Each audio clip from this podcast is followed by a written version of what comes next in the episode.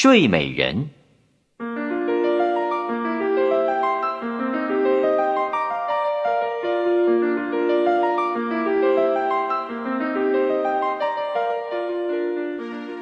在很久很久以前，有一位国王，期盼了很多年之后，王后终于生下了一个女儿，国王好开心啊！他找了七名仙女来做小公主的教母，并且。送给每位仙女一个用黄金打造的宝盒，里面装着镶满钻石的精致餐具。每一位仙女也将赐给小公主一个祝福。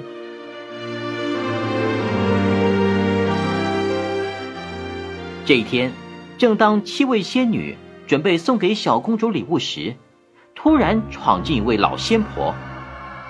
哼，太可恶了！国王啊，一定是看不起我。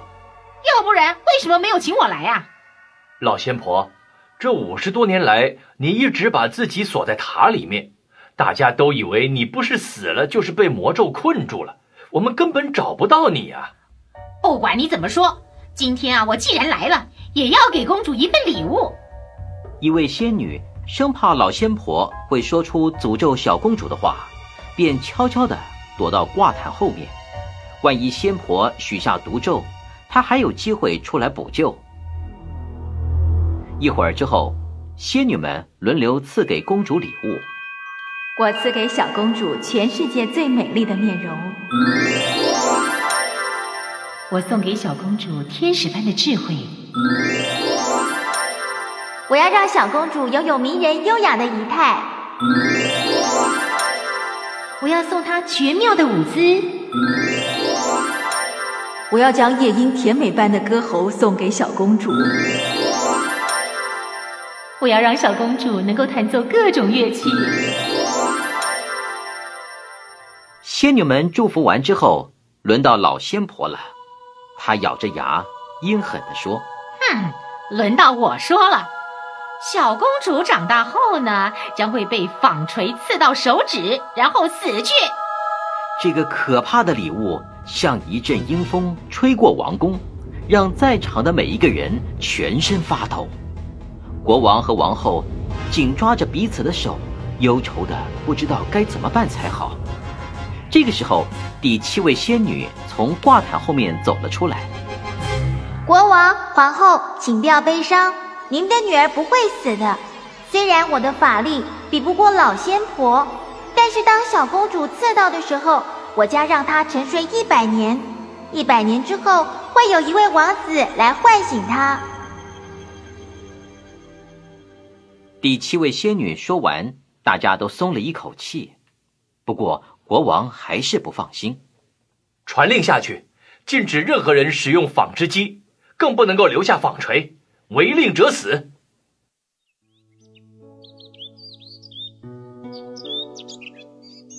时间一天一天的过去了，转眼间，小公主已经十六岁了。这年夏天，国王一家人在乡间城堡度假，小公主无意中来到一个阁楼，阁楼里坐着一位老婆婆，正在纺纱。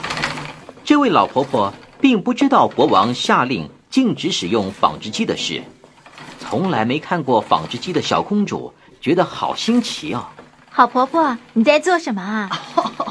我在纺纱呀，可爱的小姑娘。哇，真新奇的东西，让我试试看好不好？好啊。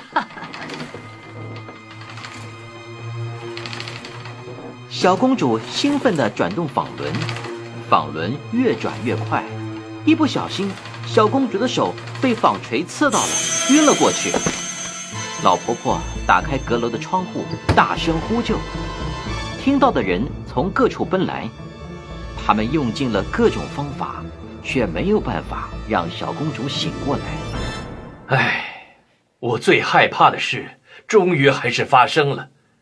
来人呐，将公主带到城堡里最漂亮、最舒适的房间，把她放在一张绣满金丝银线的床上。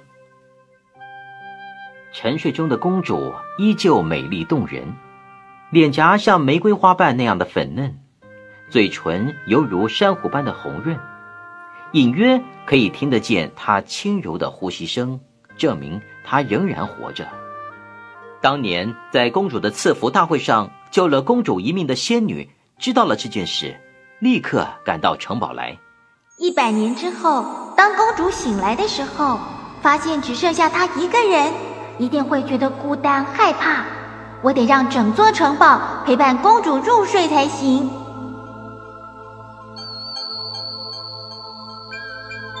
他用仙女棒轻轻地在空中点了点，于是城堡里所有的人，包括牛羊马驴，也都睡着了，甚至连喷泉里的流水也都静止不动，仿佛跟着沉沉睡去。仙女离开后，荆棘与毒藤飞快地从地下窜出来，不到一刻钟。就把城堡团团围住，任何人或野兽都进不去。这是仙女为公主所做的保护措施，以防止坏人靠近，伤害了公主。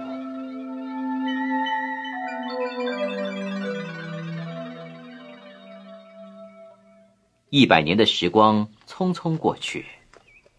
这一天，一位王子来到城堡附近打猎，他看见荆棘后面。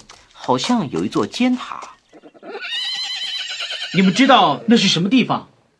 五十多年前，我的父亲曾经听人家说，城堡里有一位世界上最美丽的公主，她会睡一百年，直到一位王子前来将她唤醒，并且娶她为妻。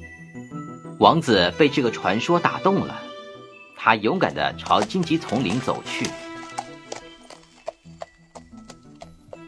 当王子靠近城堡时，树木纷纷向两旁退开，让出一条路，仿佛在迎接王子的到来。王子进入城堡后，发现每个人的脸色健康而红润，呼吸起伏均匀，有的还发出不小的鼾声呢。王子在城堡里绕来绕去，最后在一间金色的房间里发现了公主。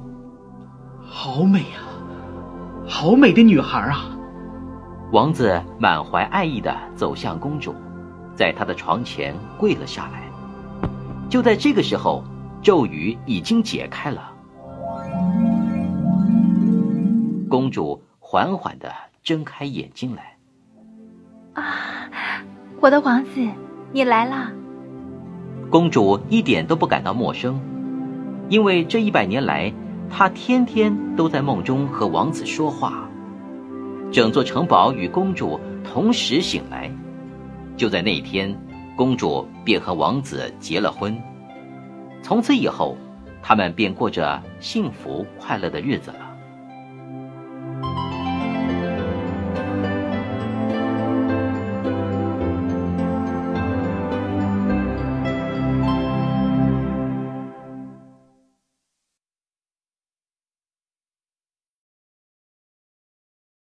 亲爱的小朋友们，更多免费内容，请下载口袋故事听听，里面的好故事多的听也听不完哦。